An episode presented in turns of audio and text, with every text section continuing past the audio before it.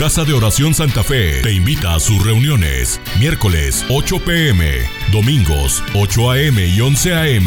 Estamos ubicados. Plaza Santa Fe, Boulevard República de Honduras 104, Interior 9, Hacienda Santa Fe, Tlajomulco de Zúñiga, Jalisco. Casa de Oración Santa Fe, un lugar para adorar.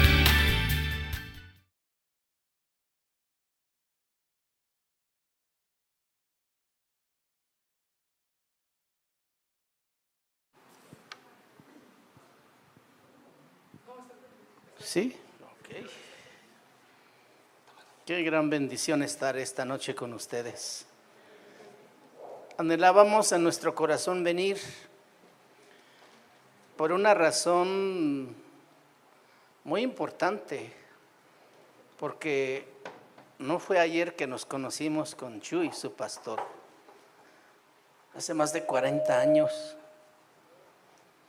hace más de 40 años que él era joven, yo todavía más joven. Cuando Dios nos empezó a mover con el hermano Pablo, recuerdo en un camino de terracería por siete horas hacia el camión, él se la aventaba en tres horas y media, pero volaba por las brechas y nosotros allá atrás, retumbando del techo al piso, polveados como no se imaginan y adoloridos porque por todos lados nos caían los golpes. Hermano Pablo, no lo maneje tan recio, se va a accidentar. Dice, Dios me ha dicho que yo no voy a morir en un accidente. Dice, pues sí, a usted, pero quién sabe nosotros. Hola, hermano Pablo. Déjame contarles que en mi vida de conocer a Cristo, desde niño hasta hoy, que ya son algunos añitos, poquitos nada más, eh, ha habido dos, ha habido dos tiempos, dos momentos en que personas marcaron mi vida como nadie. Y uno de ellos fueron unas enfermeras jóvenes, una de 18 años y otra de 24 años, americanas, que llegaron y establecieron una clínica en mi pueblo, en Puácuaro, ahí a la orilla de la laguna de Pátzcuaro. Y ahí atendían a toda la gente de la ribera. Así de gente llegaba a atenderse porque no les cobraban dinero. Y mucha gente pobre mi mamá de joven le ayudaba a las enfermeras, soltera todavía, ahí conoció al Señor ella a través de las enfermeras.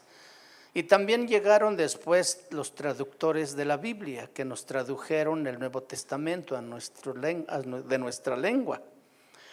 Y con ellos trabajó mi papá también soltero y joven, ahí conoció el Evangelio entonces conocen él y mi, mi mamá y se casan y nacimos nosotros.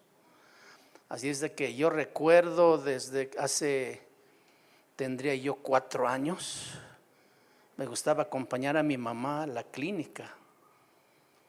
Y yo veía mucha gente que llegaba sufriendo, con dolor, llorando, gente desesperada, sangrando, algunas de ellas. Y yo veía a estas enfermeras jóvenes pero con un entusiasmo y amor servir a la gente, y eso me impactó a mí. Primero, porque no eran igual que nosotros, chaparritos, gorditos, morenitos, ellos eran güeras y muy bien parecidas. Y yo les decía a mi mamá, mamá, ¿y esta gente de quién es? Ella me dijo, esta gente viene de lejos, hijo. Ellos dejaron todo, su familia, su casa, y lo más tremendo es que aprendieron nuestra lengua y hablaban en purépecha. Ah, pues con ellos yo aprendí a leer y a escribir mi lengua, ya de hablar pues en la casa. Y con ellos aprendí muchísimas cosas. Y mi sueño era que un día que yo fuera grande, yo quería ayudar a la gente porque veía cómo sufrían. Y eso tocó mi corazón. Pero también al ver la entrega de estas personas para la gente que no era su gente, que no hablaba su lengua, que comía muy diferente, el saber que ellos habían renunciado a todo y vestirse como las indígenas mujeres allá, y esto también me impactó. El amor, la entrega, la pasión, el servicio. Y ahí empezó el Señor a trabajar conmigo. Ahora yo entiendo que desde ahí Dios estaba trabajando conmigo, preparándome para el trabajo que más adelante lo tendré. Entonces ellos fueron los que marcaron mi vida en un inicio. Pero después conozco al hermano Pablo, de quien comentaba Chuy de quien hemos vivido muchas experiencias, donde me tocó conocerlo, más bien él me encontró por allá en la tierra caliente de Michoacán con un grupo de misioneros este, de Chiapas, indígenas choles, con quien estaba yo sirviendo ya después de terminar mi carrera. Dejé a mi esposa con Benjamín, nuestro hijo de brazos, en la casa de mis papás. Y yo iba a la a una hora más al sur, a una zona pero calientísima pero eso no nos detenía para ir a servir al Señor. Y ahí empezando, por ahí en el trabajo, el hermano Pablo nos encontró y todavía no sabemos ni cómo llegó. Él vivía aquí en Guadalajara, pero él llegó allí buscando a unos misioneros que tenían un programa de radio, porque teníamos un programa de radio en Apatzingán y nosotros estábamos pasando una situación económica muy, muy pesada, muy precaria, muy difícil. Y dijimos, pues vamos a buscar a Dios. ¿Qué más hacemos? Mejor si ayunamos, pues que valga la pena el ayuno. Y ahora sí que sin querer, pues nos metimos. Tres días nos encerramos en el templo. Un, un templito de, ¿qué serán? Cuatro por cinco de palos, de techo de cartón, ese negro, en una zona calientísima, pero ahí nos encerramos a buscar a Dios, a orar. Ahí cantábamos, ahí orábamos, ahí nos enseñábamos, ahí dormíamos, ahí todo, nomás salíamos a bañarnos a las 5 de la tarde para la reunión a las 6 y teníamos unos cultos que no se parecen a nada de hoy. Y nos hablan un día antes de que termináramos en el, ayuno y dice una hermana esposa de uno de ellos, misioneros, dice, les abre un hermano americano acá afuera. Ya salimos. Y, el hermano Pablo, un hombre alto y fornido, pues ya se, ya se identifica, yo soy el hermano Pablo, ustedes son el grupo misionero, sí, ya nos invitamos al templo adentro porque le dijimos que estábamos ayunando. Pero para esto un día antes de que llegó el hermano Pablo, el Señor nos habla a, través de un hermano. Nos dio una palabra y nos dijo, yo he escuchado sus oraciones, yo he visto su necesidad y estoy enviando ayuda de lejos. Eso fue todo lo que nos dijo. Pasó ese día, no pasó nada, dijimos, pues está tan lejos. Posiblemente por ahí viene en el camino. Y pues sí, ya venía en el camino porque al día siguiente llegó. Cuando ya nos encontró allí, le explicamos qué estábamos haciendo porque nos em-, empezó a hacer preguntas. Después de un buen rato me dijo, nos dijo, vengan, ayúdenme a bajar unas cosas. Salimos, traía una Ford con camper llena de víveres, costales de arroz, de azúcar, de maíz, frijol, aceite, todo, jabón. No, nosotros nos espantamos. Y cuando ya lo bajamos y lo pusimos a un lado del púlpito, uno a otro nos miramos y dijimos, ¿este qué quedará con nosotros? Y uno de nuestros compañeros no se aguantó y dijo, hermano, ¿y esto qué nos compromete con usted? Porque usted ni nos conoce. Él dice, mira, el asunto no es conmigo, sino es con Dios. Lo que yo quiero es que tu esposa tenga un puñito de frijoles mientras tú vas al campo a llevar la palabra. Y desde entonces, como que el Señor nos flechó, nos unió. Poco después Él regresa a uno de los aniversarios de las misiones que teníamos y pues me lanza el reto y me dice, ¿no quieres trabajar conmigo en las misiones? Y, yo empecé a, luchar dentro con mi mente diciendo, no, pues yo quiero, pero quién sabe qué será. ¿Y cómo se trabaja, hermano? Pues es que hay que trabajar con pastores. Uh, pues pastores. ¿Y dónde, hermano? No, en la sierra de Oaxaca. Uy, pues ¿dónde es eso? Y, me dijo, ora esta noche y mañana me avisas. Esa noche no pude dormir. Pero a las cuatro de la mañana el Señor me despierta y me habla y me dice, no eres tú quien lo vas a hacer, sino yo lo quiero hacer a través de ti. Porque yo me sentía así chiquito, imaginándome al lado de los pastores. ¿Y yo qué les puedo enseñar? Pero cuando el Señor me dio esas palabras, se fueron todos mis temores, todas mis dudas, todo lo que yo sentía parece que el Señor me vino a limpiar. Y yo amaneciendo ya en el desayuno, el hermano Pablo me dijo, ¿te habló el Señor? ¿Te dijo algo? Le dije, sí, sí, el Señor ya me dijo que, que lo va a hacer.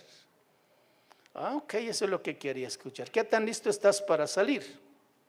Le dije, pues necesito ir a Ario a platicar con mi esposa porque ella no sabe lo que está pasando acá. A mis papás, porque la dejé con mis papás. Y le digo, hermano, pues no sé cuándo usted diga. Era un sábado. Dice, ¿ves aquel joven que viene conmigo? Iba un joven de aquí de Guadalajara que no supe ni quién era. Pero este joven estaba a cargo de ocho iglesias ahí en la sierra. Dice, y él ya se va a casar. Entonces ya no va a poder ir a, servir allá a los hermanos. Entonces es allá donde quiero que tú vayas a, apoyarlos. ¿Qué tan listo estás para salir? Y dije, pues a la hora que sea. Nada más voy a Ario y me regreso. Dice, el lunes se va él. Tú necesitas ir con él para que te muestre la ruta, te presente con los pastores allá y pues ya tú trabajas ahí. Efectivamente, el lunes salimos, llegamos a la Sierra de Oaxaca el martes en la noche, ya me presentó con los pastores y al día siguiente se regresó y me dejó por allá solo. Dios nos permitió trabajar allá por 35 años, por la Sierra de Villalta, por la Sierra Juárez y por la Sierra Chinanteca, donde el pastor Chuy tuvo la oportunidad de acompañar al hermano Pablo muchas veces. ¿Te acuerdas cuando la camioneta se nos ponchó en una noche lluviosa, en una subida de puro lodo? ¿Cómo cambiar llanta esa camioneta? Ahí tuvimos que dormir medios sentados de cabeza hasta que amaneciera para ver dónde estamos. Poquito atrás un arroyo casi nos arrastra, sentimos que nos jaló porque llovió tremendo. Bueno, ya vista el panorama al día siguiente, ya poco a poco se fue bajando el hermano, cambiaron la llanta y seguimos. Cuando uno dice vamos a las misiones, eh, uno tiene ideas totalmente distintas. Pero precisamente es para que el Dios pruebe nuestro compromiso con Él. Y me da mucho gusto estar aquí esta noche porque ustedes son una iglesia muy nuevecita. ¿Cuántos años? Contigo tres. Totalmente pequeña iglesia en edad. Pero viera qué bonito se siente arropado con todo ese cariño que ustedes expresan, con todo ese amor que le dan a Dios en su alabanza. Ustedes sí que cantan y que son alegres y se lo expresan a Dios y eso es muy bueno. Déjenme decirles, uno de los componentes que constituyen la vida de la iglesia son las misiones. Iglesia que no tiene visión del campo no está completo. La iglesia que no tiene visión de misiones mejora los locales, equipos excelentísimos, pero nomás está encerrado.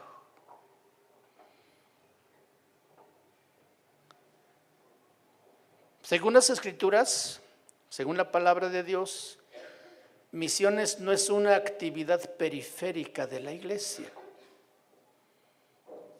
Es un proyecto celestial que nace en el corazón apasionado de Dios, en lo más profundo de su corazón. Y Dios quiere que su iglesia, cuando yo escuché esta noche llegando aquí que este es el municipio más grande de Latinoamérica, yo sé por qué ustedes están aquí. Ustedes también ya lo saben. O, sí, o tal vez alguien no lo sepa. Pero Dios los trajo aquí para brillar en toda, este, toda esta ciudad. Y recuerdo la palabra que me dio el hermano Pablo hace 15, 20 años atrás. Yo no se los voy a decir, pero este es el comienzo, es el inicio. Y este es un primer paso apenas de muchos ustedes van a, y ustedes son apenas el pequeño puñado de valientes que han respondido al llamado de Dios para adorarle como le adoran con todo el corazón y la otra parte es para servirle con todo el corazón también como le adoran. Entonces, si podemos tomar eso en nuestra mente y entender que las misiones no es una actividad periférica de la iglesia, sino que esta pasión por las misiones nace en el mismo corazón de Dios, vamos a entender por qué Dios hace las cosas como Él hace.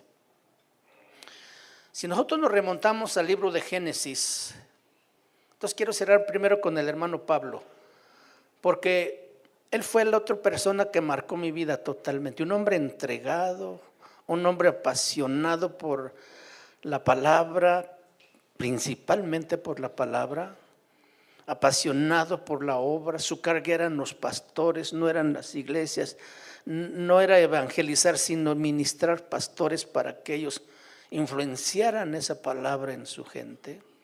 Entonces, por decirlo así, él pastoreaba mucha gente afuera a través de los pastores que él ministraba. Como unos 15 años antes de que partiera de este mundo, me dijo Antonio, quiero decirte algo. Cuando él me decía, quiero decirte algo, yo temblaba porque no sabía qué me iba a decir. Dice, acércate. Dice, cuando yo muera, yo no quiero que me lleven a Estados Unidos, porque es muy caro y no hay dinero para eso. Yo quiero que tú me lleves a Nurío, que es un pueblo cerca de Paracho, en Michoacán. Le dije, hermano, pero su esposa, sus hijas, ¿qué van a decirse? No, ellos no van a hacer nada. Por favor, haz lo que te digo. 15 años atrás. Pasaron los años y seguimos en esta relación muy estrecha los últimos años cuando él vivió aquí. Y un, un lunes yo llegué a su casa y le dije, hermano Pablo, voy a viajar a Mérida. Dice, vas muy lejos. Él ya no podía pararse, estaba en su cama. Él no podía ver muy bien tampoco, ni podía oír, 98 años. Pero la gente llegaba allí y él les predicaba la palabra porque traía la palabra en su corazón y en su mente. Yo me equivocaba más en leer la cita que él porque yo me equivocaba de capítulo o de libro y ese no es. Luego, luego, los que lo conocieron saben bien de esto. Me voy a Mérida y aguantan dos, tres horas. ¿Sí? Entonces, no hay problema, pastor. Eso fue un lunes y me fui, perdón, martes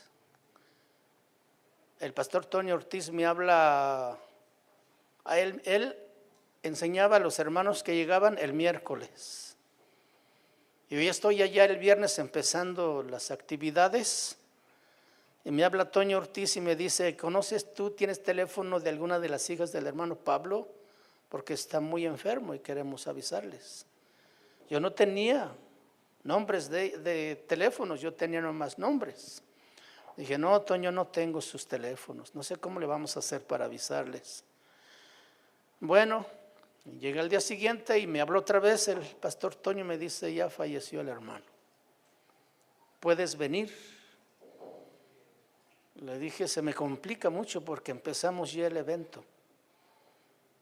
Y no sé si haya vuelos ahorita para regresar. Me dice, sí es cierto. Quédate, pero ¿cuándo regresas? Regreso el lunes. Muy bien, vamos a, este, ¿cómo se dice? Incinerar o cremar el cuerpo del hermano Pablo y te vamos a estar esperando porque él dijo, dejó dicho con su esposa que te dijo a ti lo que tú tienes que hacer. Y yo me acuerdo. Entonces ya aviso a los pastores allá y el pastor principal donde él hizo muy buena relación con esta familia, se encargó de avisar a los pastores de la zona que el pastor Pablo ministraba en esa zona.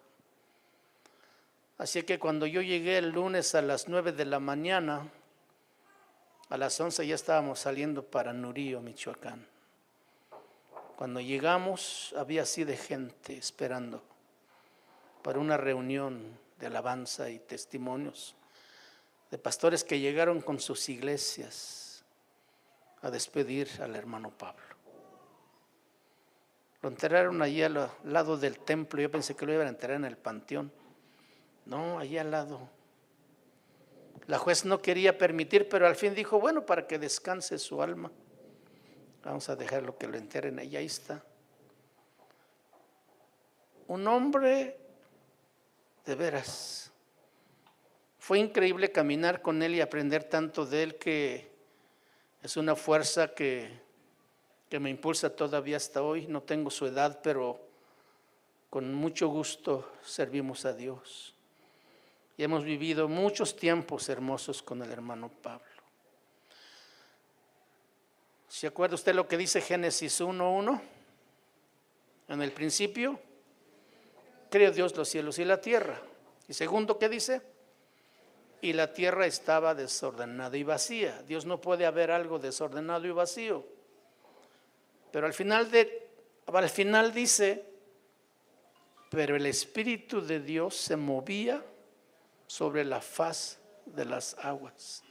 La primera escena que nos presenta la Biblia es el Espíritu de Dios activo en un proyecto misionero desde entonces. Aquí encontramos una situación en la que se impone el caos. Algo pasó que todo está desordenado y vacío. Una realidad donde no puede prosperar nada bueno en ese lugar, ni surgir la vida tampoco. Además, como el caos no tiene posibilidad de cambiar por sí mismo, esta situación necesita la intervención de alguien externo. Y cuando dice que el Espíritu se movía sobre la faz de las aguas, da la idea como la gallina que está empollando los huevos, que los cubre, que los calienta y los mueve. Así el Espíritu de Dios para volver a ordenar algo por el proyecto misionero que Dios tenía en su corazón. El Espíritu de Dios se movía sobre la faz de las aguas. Esto indica que ya estaba el Señor involucrado en este proceso para volver a establecer una vez más un estado donde pudiera haber llenura de vida, llenura de vida y luz. De este modo, la primera imagen que recibimos de Dios es la de un misionero comprometido con ordenar aquello que de otra manera quedaría destinado a la destrucción. Imagínate que Dios no hubiera hecho eso. El proyecto misionero de Dios nace directamente desde su corazón. La realidad de la pasión de Dios por las misiones se confirma página más adelante. Usted sabe cuando Adán y Eva desobedecieron el mandamiento de no comer del fruto del árbol. Inmediatamente ellos se sintieron mal, sintieron vergüenza y se cubrieron y se escondieron. Cuando Dios desciende como de costumbre a platicar con ellos, yo siempre he pensado, ¿qué platicaba Dios con Adán y Eva cuando no había pecado? Hoy tenemos tanto problema para escuchar la voz de Dios. Para ellos era tan natural y seguramente el momento más esperado por esta pareja. Pero cuando Dios desciende en esa vez, su pareja no está allí. Algo sucedió. Otra vez las tinieblas cubrieron la creación. Y la pregunta que surge del corazón de Dios es, ¿dónde estás tú? Adán, ¿dónde estás tú? Dios no sabía dónde estaba Adán. No necesitaba llamarlo para encontrarlo, él sabía exactamente. Pero esto estaba diciendo dos cosas.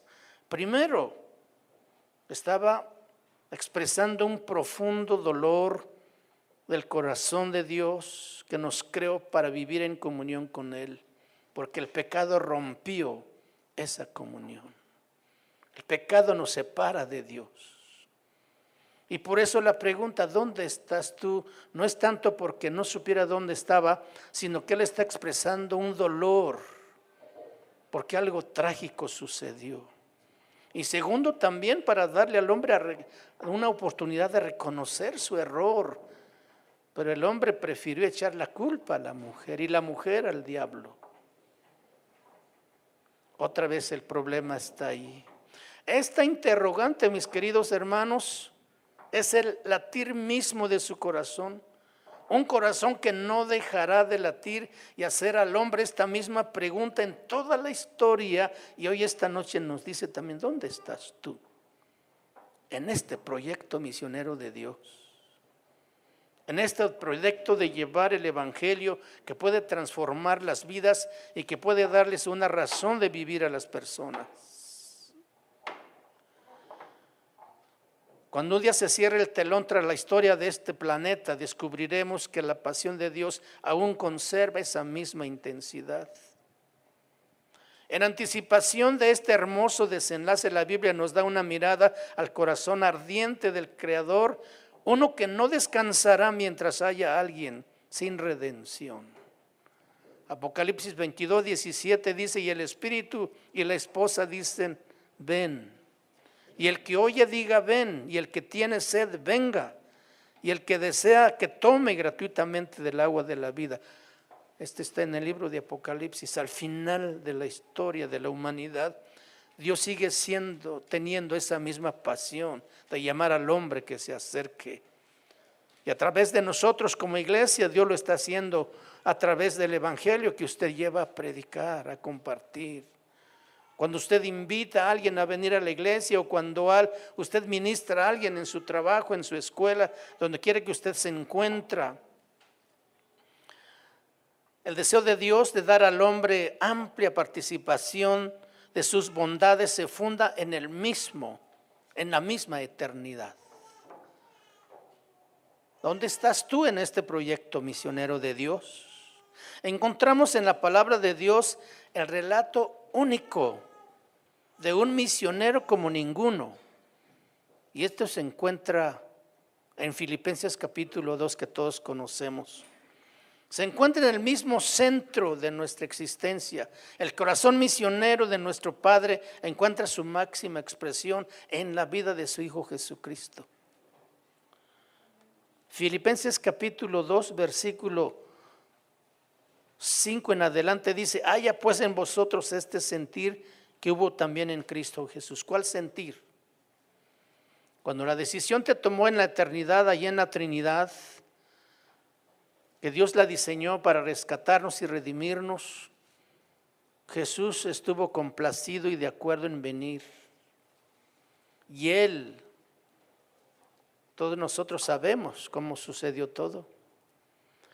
Y el apóstol Pablo, Dios a través de él nos dice, haya pues en vosotros este sentir que hubo también en Cristo Jesús, el cual siendo en forma de Dios, no estimó el ser igual a Dios como cosa que aferrarse, sino que se despojó a sí mismo tomando forma de siervo, hecho semejante a los hombres, y estando en la condición de hombre se humilló a sí mismo, haciéndose obediente hasta la muerte y muerte de cruz.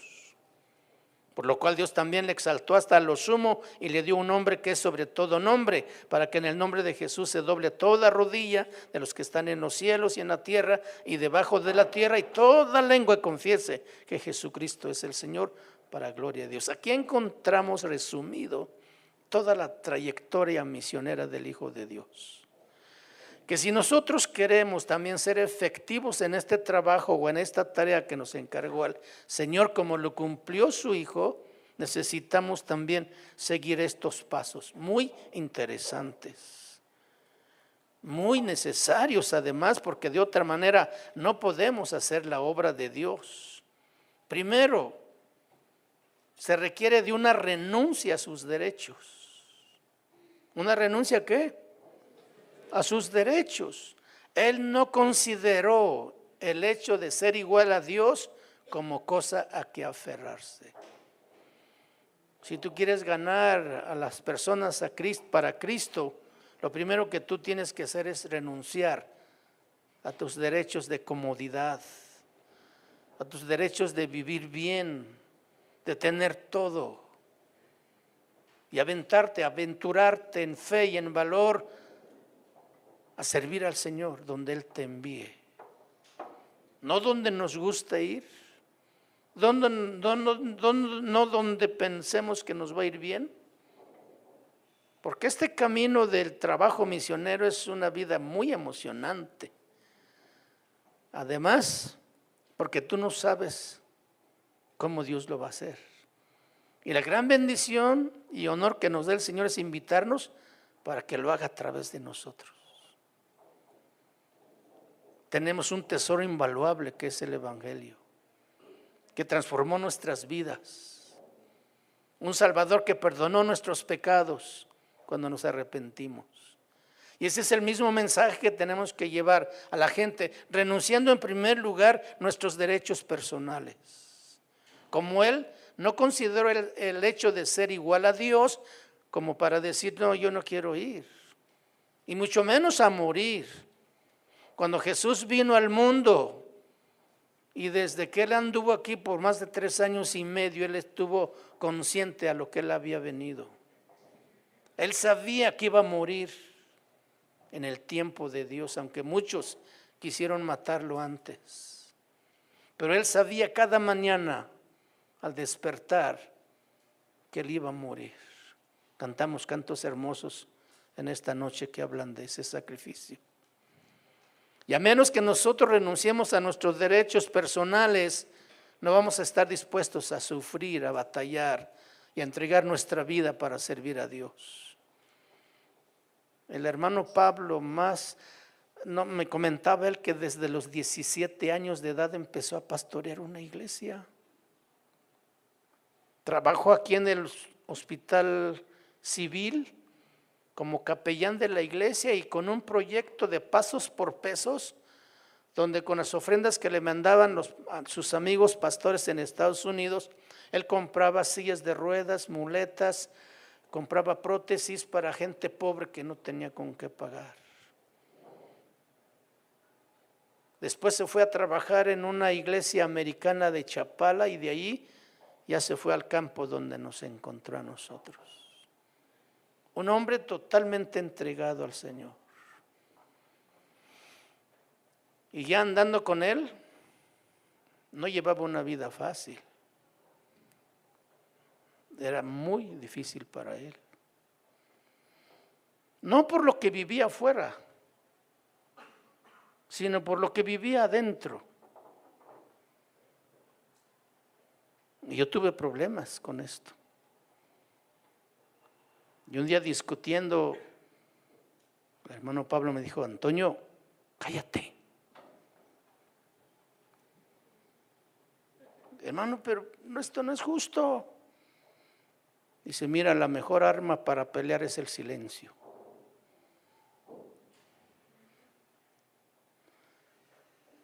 Y era aprender en silencio de un hombre que entregó su vida.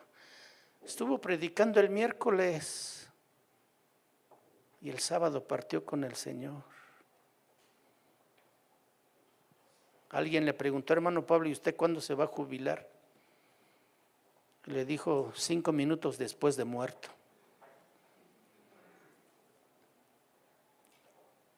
Recuerdo de una película de Ricardo García, un misionero mexicano, que mataron acá por la Huasteca Potosina.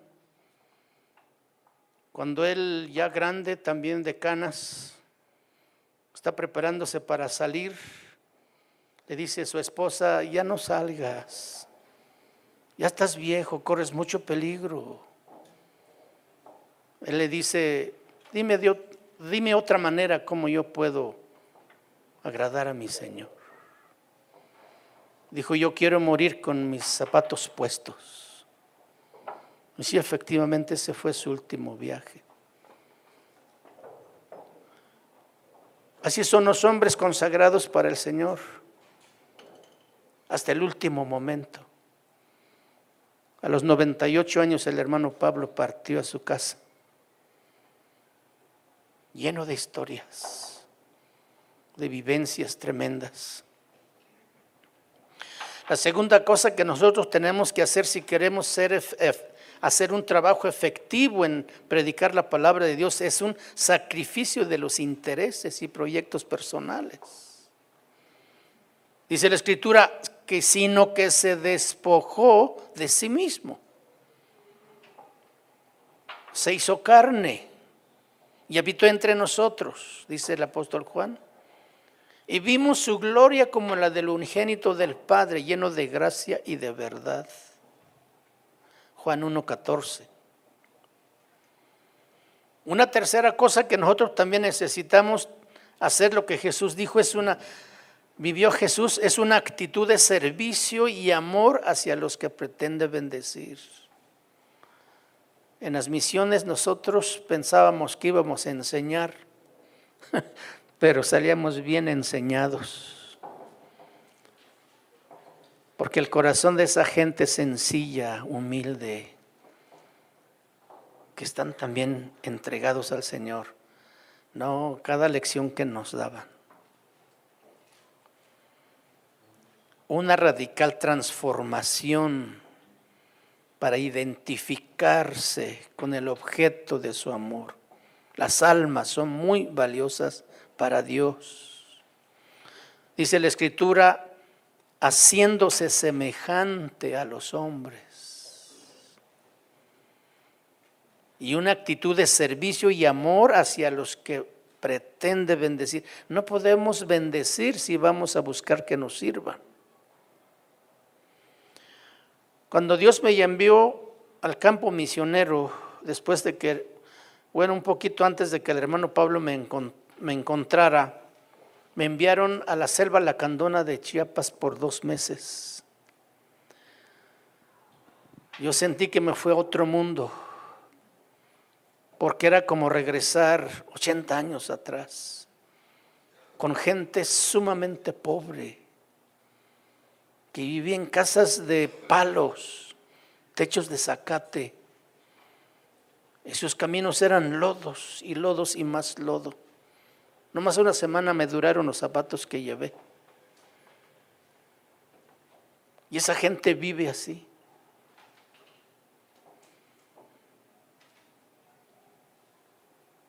Si uno, si uno, no está dispuesto con una actitud de servicio y amor, no la va a hacer. Pero no necesitas ir a la selva lacandona. Solamente date la vuelta en la cuadra de tu casa. Solamente allí al lado de tu escritorio donde trabajas. O allí por la puerta de la escuela donde entras. Ahí está tu campo misionero. Ese es tu lugar que Dios te envía. Estudiar es bueno y yo no estoy en contra de eso. Prepararse es necesario. pero olvidamos que en esta vida estamos solamente de paso y que tenemos una gran encomienda, una gran responsabilidad de llevar la palabra a esa gente que no conoce a Dios.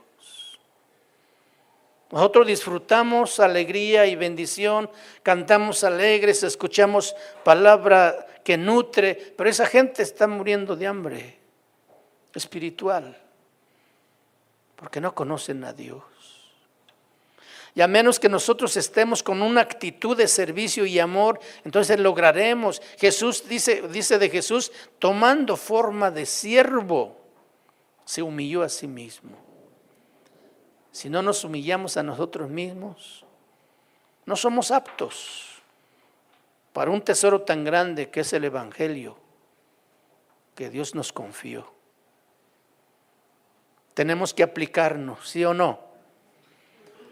En un municipio tan grande como este, que hay muchísima gente, ¿se acuerdan cuando apóstol Pablo está desanimado en Corinto? ¿Cuántos han estado desanimados de seguir a Jesús? ¿Alguna vez? yo muchas veces. ¿Qué es lo que quiere hacer uno cuando está desanimado? Votar todo. Recuerdo que estaba regresando de la sierra de Villalta, no, de la Sierra Juárez. Tenía problema con los pastores porque también los pastores son bien problemáticos no se dejan enseñar. Creen que ya lo saben todo y creen que uno no puede decirles nada.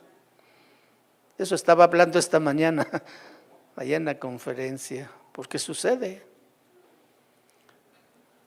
Y voy bien desanimado, yo voy diciendo, no, este, yo voy a dejar todo esto, le voy a decir a hermano Pablo que ya no quiero seguir. Los pastores no querían juntarse para enseñarles. Estamos pasando problemas en la casa por economía también. Yo estoy totalmente desanimado. Y en eso se viene un aguacero, pero que no se veía de dónde llegó. Y parece como que se enfocó solamente y todo a mí, que me deja todo empapado. Y luego viene el diablo y te dice, mira, mira cómo vas. Y no que sirves a Dios. Y mira los problemas que tienes allá. Y mira tu casa. Y mira. Y yo le empecé a hacer caso. Ese fue el problema. Sí, es cierto. ¿Qué necesidad tengo yo de estar sufriendo con esta gente que no quiere nada? No, voy a dejar todo. Empapadísimo y bajo la lluvia el Señor me habla. Oí la voz acá en mi nuca. Me dice, hijo, cuando esa, esa palabra escuché, me desarmó totalmente. Dice, ¿por qué piensas así de mí? No dijo de mi obra, sino de mí. Yo olvidé que estaba sirviendo a Dios.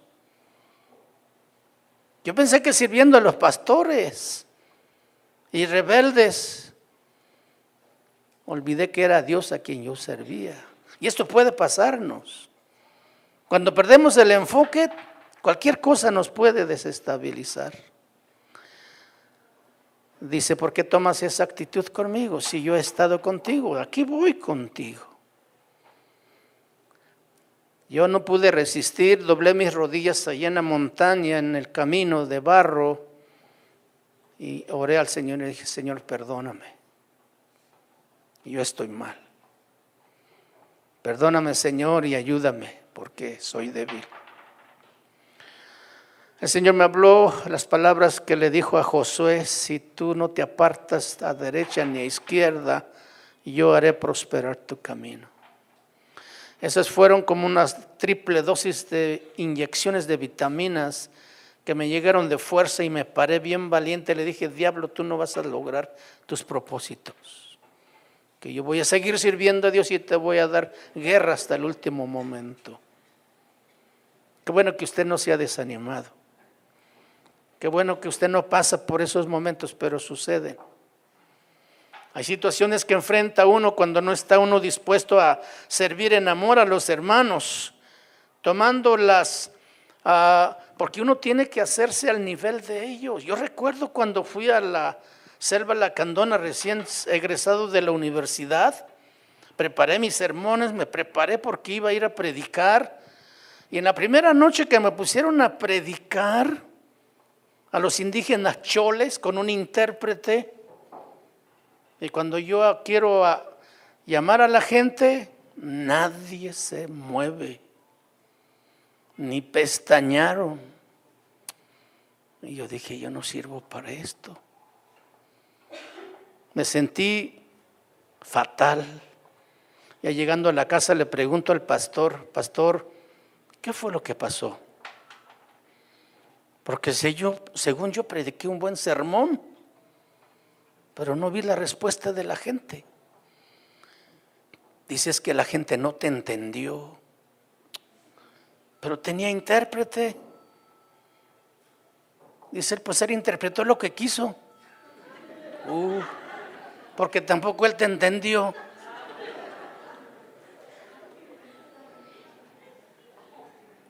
Desde ahí, desde ahí empezaron los desánimos a tocarme.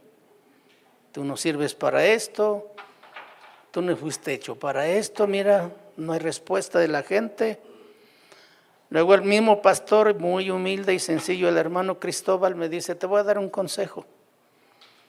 Trata de hablarles lo más sencillo que puedas, porque esta gente no habla español y no entiende muchas palabras.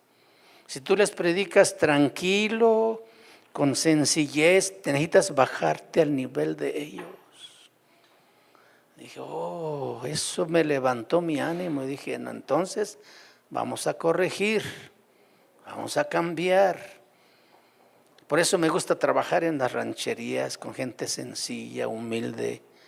Chuy conoce de esto. Hemos andado en muchos lugares donde nos sentamos en unos tronquitos que están alrededor del fogón donde se hacen las tortillas a mano, donde se muele el chile de molcajete y la salsa, rico como nadie hemos comido. Hermanos humildes, pero que aman a Dios de corazón. Yo encontré una cosa, cuando yo empecé a ir a la gente indígena, la gente puede, puede poner unas barreras tremendas Primero porque no te conocen y desconfían mucho, porque han sido lastimados, han sido rechazados, han sido criticados. Claro, ¿quién va a querer o querer que lo lastimen, sigan lastimando? Entonces ellos ponen una barrera, pero tú te los tienes que ganar. ¿Cómo lo vas a hacer? Sirviéndoles en amor, entregándote a ellos si es posible hasta aprender su lengua para que te entiendan bien. Eso es muy importante si queremos ganar a la gente, pero también cuando ellos, cuando tú logras romper esa barrera, ellos se entregan todo también. Fállales, olvídate que puedas regresar ahí. Te cierran la puerta completamente.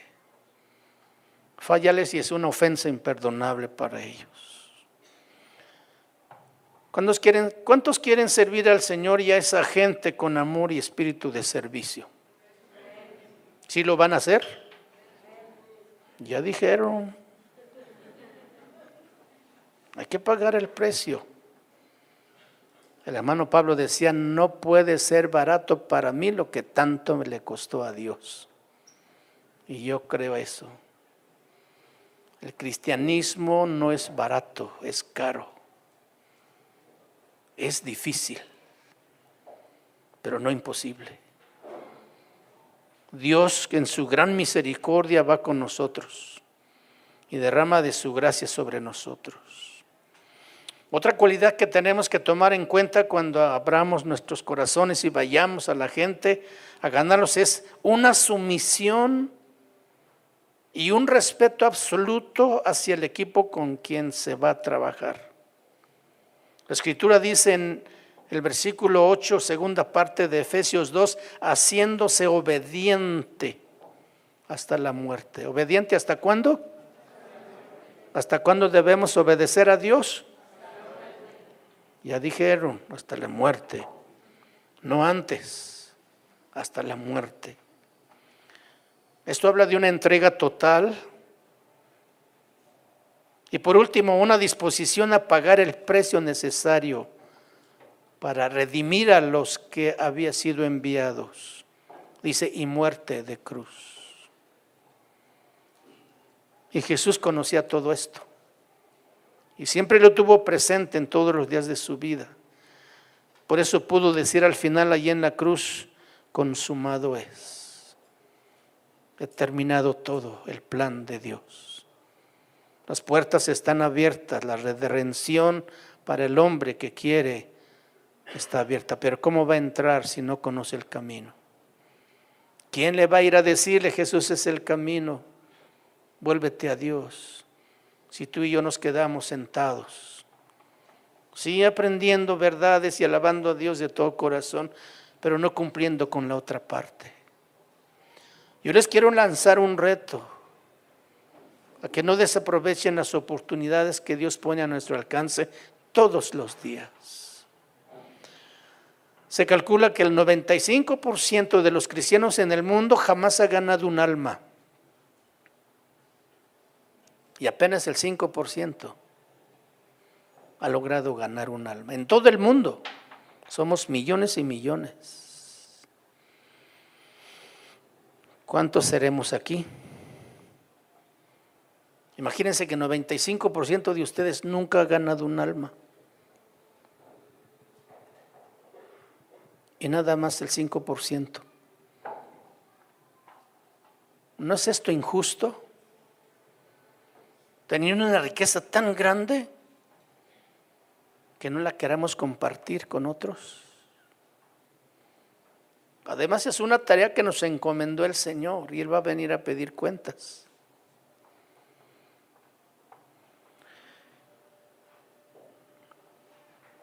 El sacrificio de Cristo constituye la más genuina expresión de lo más profundo deseo de Dios, de abrir el camino para que para que la vida del hombre vuelva a ser auténtica. Así como renovó la, toda la creación de Dios que le volvió a dar vida y después que cayó la oscuridad otra vez por el pecado y después por muchas otras veces Dios sigue trabajando para volver a la vida lo que se ha destruido. Y tú y yo ahora tenemos en nuestras manos algo que puede cambiar el rumbo de muchas vidas. Podemos llevarles luz para que ellos se encuentren el camino. Jesús no murió en vano. Él murió para darnos salvación y para que también nosotros compartamos esa bendición. ¿Se acuerdan de Isaías? Cuando tuvo la visión en el templo, dice que la gloria de Dios descendió e Isaías se sintió que moría porque dice, ay de mí, que soy hombre de inmundos labios y que vivo en medio del pueblo que tiene labios inmundos. Mis ojos han visto al Señor. O sea, dice, yo no voy a vivir. ¿Quién puede vivir ante la manifestación gloriosa de la presencia de Dios? No hay hombre que resista. Entonces Dios tuvo que decir a un personaje en el cielo, toma un carbón encendido del altar con unas tenazas y ve y toca sus labios. Y dile que con esto es limpio su pecado y quitada su culpa. Y hasta entonces Isaías pudo decir, heme aquí, envíame a mí. Hoy nosotros hemos cambiado y decimos, heme aquí, envíalo a Él. ¿O no ha hecho usted eso? O sea, no queremos asumir el compromiso, la responsabilidad, queremos que otro lo haga. Pero entonces, ¿qué va a pasar después? Lo más importante es que esa, esa voz que dijo, ¿a quién enviaremos? ¿Y quién irá por nosotros? No fue dirigido a Isaías en, persona o personalmente. Él oyó Y cuando ya estaba convencido de su condición, que Dios había quitado su culpa, así como Dios nos perdonó, él pudo decir, heme aquí, yo quiero ir. A menos que nosotros tengamos una convicción de nuestra condición de pecado y clamemos a Dios, entonces vamos a poder decir, heme aquí Señor, envíame a mí. Y Dios va a decir, muy bien. ¿A dónde quieres ir? ¿A dónde quieras, Señor? ¿De veras? Sí, Señor, donde quieras. Y a veces respondemos muy rápido. Donde quieras, Señor. No sabemos ni a dónde nos va a mandar. Pero si hay una disposición sincera, Dios lo va a hacer. Dios lo ha hecho siempre conmigo. Y hasta hoy lo sigue haciendo. Por gracia de Dios y su misericordia. Tantas vivencias que hemos vivido juntos, Chuy, ¿te acuerdas de otro? Tantas cosas que Dios nos concede. Por eso esta es una aventura maravillosa.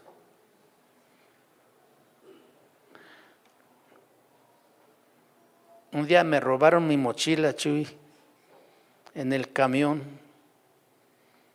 Compré mi boleto en la ciudad de Oaxaca para irme a la sierra, siete horas. Cansado, fatigado, llegué de México a Oaxaca. Subí mi maleta en el portabultos y por cansado que iba me quedé dormido. Yo dije, ay, mi cartera se me va a caer aquí, mejor lo pongo en mi maleta. Y me dormí, cansado. El chofer encendió el motor para salir y, ay, ya bueno, qué bueno, ya vamos a salir. Media hora para salir de la ciudad. Yo dije, bueno, pues no creo que vaya a leer yo el libro, mejor lo guardo. Y cuando me paro para buscar mi mochila, mi mochila no está. ¿Alguien vio una mochila azul? Nadie dijo nada. Yo hice el intento de bajarme a buscar, pero pues a quién busco. Estábamos fuera casi de la ciudad. Entonces yo le dije, Señor, ahora sí que tienes un problema. A veces así platica con Dios cosas raras, ¿no? Dije, yo no sé qué vas a hacer o cómo le vas a hacer. Pero yo no voy a decir nada. Yo tenía que llegar a las delicias y de allí visitar a las iglesias un día por cada uno y a los ocho o diez días regresar a México. Y yo le dije, Señor, yo no voy a decir a nadie lo que pasó. Yo quiero ver qué tú vas a hacer. Y me fui con 15 pesos que me habían entregado de vuelto cuando compré el boleto. Sin Biblia, sin ropa, sin mis prédicas, ni nada. Todo se lo llevaron. Por las noches yo lavaba mi ropa después de cinco días, porque trataba de aguantar lo más que podía y exprimía lo mejor que podía y al día siguiente me lo ponía mojado. Y nadie me decía nada. Pedía prestada la Biblia para enseñarles. Y nadie me dio, dio ofrendas esa vez. Otras veces algún hermano se acercaba y me decía, hermano, para que te tomes un refresco en el camino. O para, para ti, hermano. Llegó el tiempo de regresar y yo con mis 15 pesos. Y me subo al camión.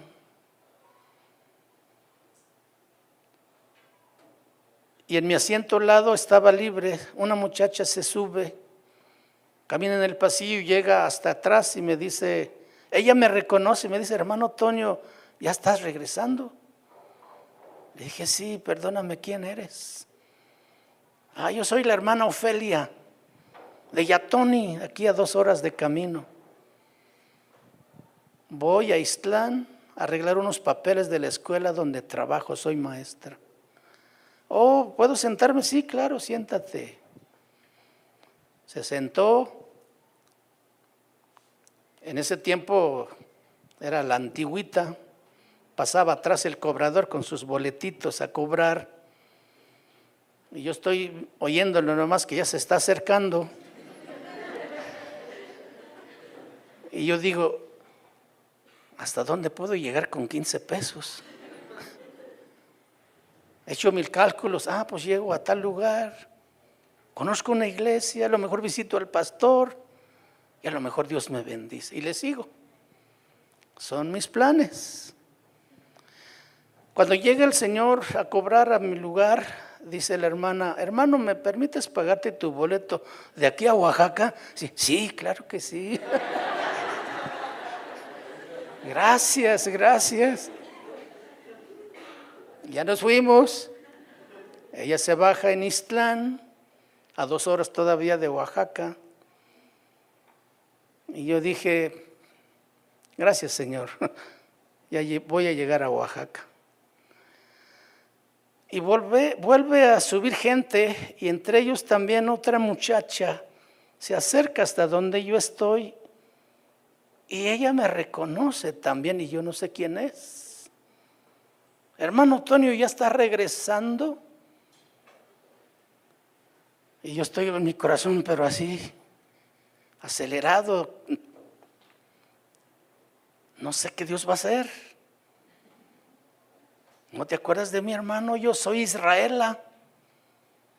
Fuiste a Yatón, digo a Yohovia a predicar hace tres años, mi papá era pastor. ¿Te acuerdas que te pedí consejo porque tenía problemas con mi novio? Dije, oh, ya me acordé. ¿Y qué pasó? Dice, no, pues voy a Oaxaca a arreglar papeles de mi escuela, porque soy maestra. Las oficinas de la CEP están en la entrada de la ciudad. Y ella se para y me dice, hermano Toño, ya me voy a bajar. Pero dice, Dios me dijo que te diera esta ofrenda, por favor, no me lo rechaces. Le dije, muchas gracias. Agarré la bolsa de plástico que me dio, lo guardé de mi bolsa. Ni lo quise abrir. El camión llegó a la terminal donde yo tenía que comprar mi boleto para México. Cuando yo saco la bolsa que me dio la hermana, era exactamente el boleto de Oaxaca, México. Yo llegué a la casa con 15 pesos. Mis recursos, las de Dios no, no faltan. Él suple. Este camino de trabajo misionero es un camino de fe.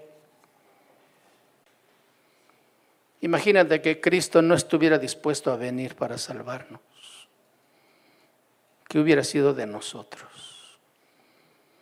O que estando aquí amenazado constantemente por sus críticos dijera, Señor, destruyelos ya. Y no aguanto más, se trunca nuestra salvación.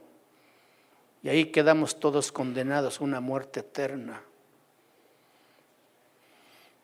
Hermanos, Dios no tiene otra opción, por eso nos permitió vivir en este mundo, ser salvados por Él para que a través de... ¿Ustedes creen que no quisieran los ángeles venir a predicar viendo nuestra inactividad? A veces nuestra indiferencia. Pero ellos que saben del perdón, ellos que saben de arrepentimiento, ellos que saben de culpa, de pecado, si ellos son santos. Por eso Dios dice, no, ahí está mi pueblo. Ahí están los beneficiarios del sacrificio de mi hijo. Ellos van a anunciar. Y tú y yo nos sentamos muy cómodos, sin decir nada siquiera, que somos cristianos por la pena que nos empiecen a burlar, señalar o criticar. Tenemos que ser valientes y tenemos que ser bien decididos a quien servimos. Jonás quiso huir de la presencia de Dios. Agarró un barco para ir a otro rumbo, totalmente opuesto al que Dios le dijo. Pero de Dios nadie se burla, ¿verdad? Ni nadie puede escapar tampoco. Así es de que Jonás tuvo que clamar en lo profundo de la panza de ese gran pez y reconocer su culpa y decir, sálvame Señor. Y cuando el pez lo vomita en la playa, Dios vuelve a Jonás y le dice, dice, Dios vuelve por segunda vez. Jonás, ve a Nínive. Aprendí de la lección, Jonás dijo, sí Señor, ahora sí voy. Dios no ha cambiado de planes, ni va a cambiar. Él puede transformar la gente en un instante, cambiar el corazón de piedra al de, al de carne, para que vuelvan a Dios y le adoren, como era su proyecto. Pero Él no lo va a hacer, porque Él va a volver por una u otra o tercera vez, pero Él va a volver a preguntarnos, ¿dónde estás tú? En este proyecto, proyecto que tengo para este mundo, para esta gente. Ojalá nosotros podamos contestar, aquí, Señor, envíame a mí. ¿Qué haremos, hermanos? No tenemos opción, ¿verdad que no nos da opciones el Señor? Pero así de bueno es, porque todavía nos da oportunidad de que le digamos, sí Señor, yo iré, envíame a mí. Yo no quiero que esta noche, por emoción o por cualquier otra cosa, te atrevas a decirle, Señor, yo voy si no estás dispuesto. Y es mejor que lo hagas plenamente convencido primero que quieres servir al Señor que quieras salir a llevar la palabra. Que determines empezar a hablar de Cristo a tus amigos, a tus familiares.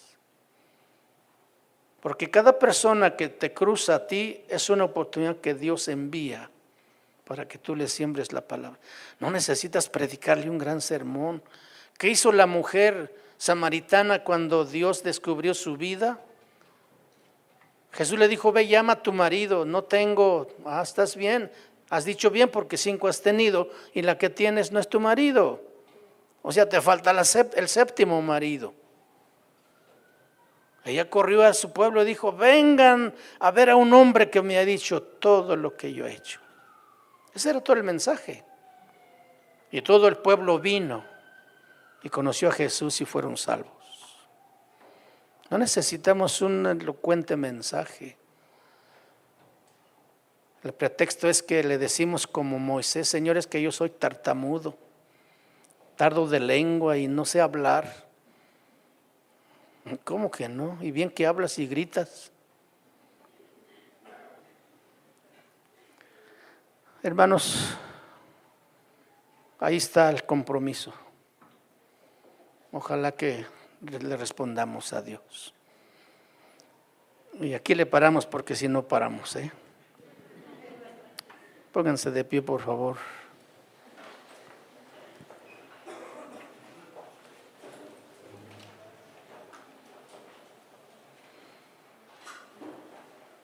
Y cuando gusten ir a un viaje misionero, todavía estamos haciendo viajes misioneros comuniquen con su pastor y nos ponemos de acuerdo y nos vamos a ver dónde nos lleva el Señor.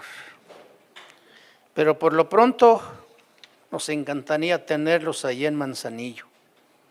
Mire, estamos a dos cuadras del mar. Nomás no vayan pensando que van a pasársela en mar y no van a la reunión. No, de veras les digo, dos cuadras está en la playa. Tenemos un lugar privilegiado. Su pastor lo acabo de invitar a un congreso de matrimonios en noviembre. ¿Quedarán a acompañarlo?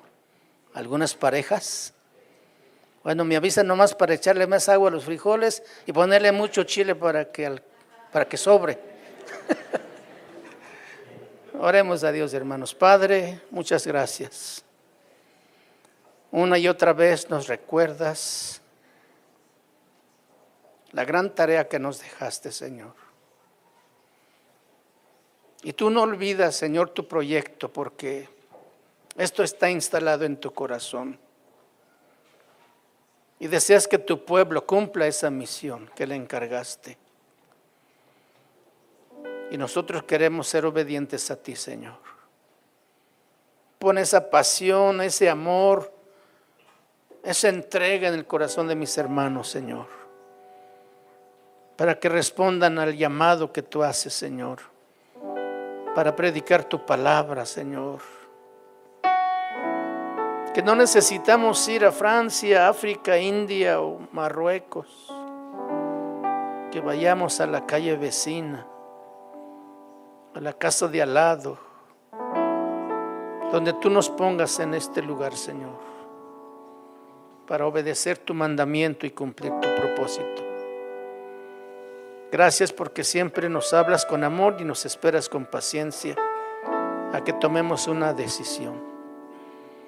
Bendice esta palabra en nuestro corazón, Señor, y permite que retumbe en lo más profundo de nuestro ser, hasta que podamos responderte y decir, sí, Señor, yo iré. Gracias te damos en el nombre de Jesús. Amén. Amén. Casa de Oración Santa Fe te invita a sus reuniones. Miércoles 8 pm, domingos 8 am y 11 am. Estamos ubicados. Plaza Santa Fe, Boulevard República de Honduras 104, Interior 9, Hacienda Santa Fe, Tlajomulco de Zúñiga, Jalisco. Casa de Oración Santa Fe, un lugar para adorar.